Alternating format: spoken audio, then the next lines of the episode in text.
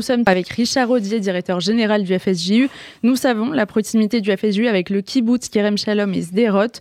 Est-ce que vous avez des nouvelles et euh, quelle est votre réaction ce matin après cette journée, cette nuit d'une extrême violence en Israël? Euh, un peu comme celle de Myriam euh, Fedida. Euh, alors, son émotion est liée parce que c'est un de ses enfants, on ne peut pas en dire plus, c'est à l'armée en ce moment, et que la, la roquette qui est tombée à Rishon LeZion, c'était devant chez elle. Donc, c'est vrai que c'est particulier. On a eu plusieurs fois les habitants de Kerem Shalom au téléphone. Après, on nous a demandé d'arrêter pour pas qu'ils soient repérés. Kerem Shalom, c'est un kibbutz qui est financé justement parce qu'il a été détruit plusieurs fois par le, Hamas à la frontière de Gaza et de l'Égypte. C'est une catastrophe. Il y a des dizaines de cadavres et terroristes et soldats euh, dans le kibbutz. On a eu les habitants qui, comme le décrivait Myriam, sont en, choc. Euh, on a un très bon ami qui a été tué, qui était le, euh, le patron de la porte du Negev, qui préparait en fait la, sécurité civile de, cet endroit. Je pense qu'on est dans une situation non pas 73, mais plutôt comme l'avant la création de l'Israël jusqu'en 49, on va dire 47-49, où en fait c'est toute personne humaine israélienne est une cible.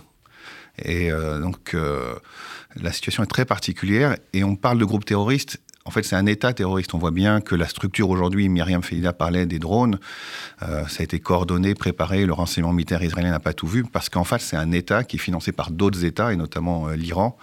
Et donc, on est dans un champ stratégique qui était inimaginable. On s'est peut-être leurré les uns et les autres en parlant de groupe terroriste. C'est un État terroriste qui était en face d'Israël. Très concrètement, nos auditeurs euh, se demandent sûrement comment peuvent-ils aider euh, la population civile israélienne. Il y a aussi un enjeu de solidarité. Comment euh, vous, vous mobilisez les associations, les organismes de la communauté juive de France? Bon, alors, on travaille beaucoup avec l'ambassade de France. Frédéric Journès, qui est l'ambassadeur de France en Israël, a fait une réaction remarquable. L'ambassade d'Israël en France aussi. On travaille avec les consulats. Euh, là, aujourd'hui, nous, on finance depuis longtemps la protection des civils à la frontière. On va continuer, on va renforcer. Il, faudra une urgence euh, financière.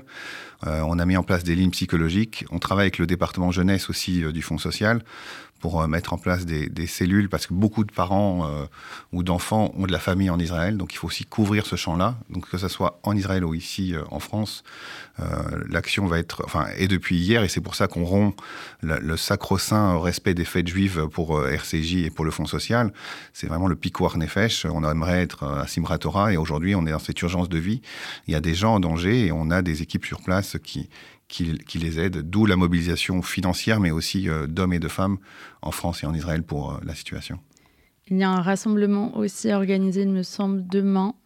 Oui, alors on a organisé ça euh, dans des conditions un peu folles aussi avec Jonathan Arfi et Gilles Taïeb hier. Je pense qu'il faut qu'on montre une solidarité, on en a besoin. On a vu sur les réseaux sociaux, dont parlait Myriam, des choses atroces, des partis politiques français, je pense à, enfin, un parti politique, je sais pas, comme NPA, qui ont tenu des propos immonde. Et notre rôle, c'est de montrer une solidarité avec euh, les, voilà, ce pays que l'on aime, qui défend la démocratie dans la région, qui était en train de faire la paix euh, avec les accords d'Abraham, avec tous ces pays euh, du Maroc à l'Arabie saoudite, et qui, par un État fasciste qu'on laisse depuis des années en Iran, peut basculer dans un drame qu'on n'a vraiment pas, pas imaginé. C'est oui, 18h30 lundi soir, place d'Israël dans le 17e.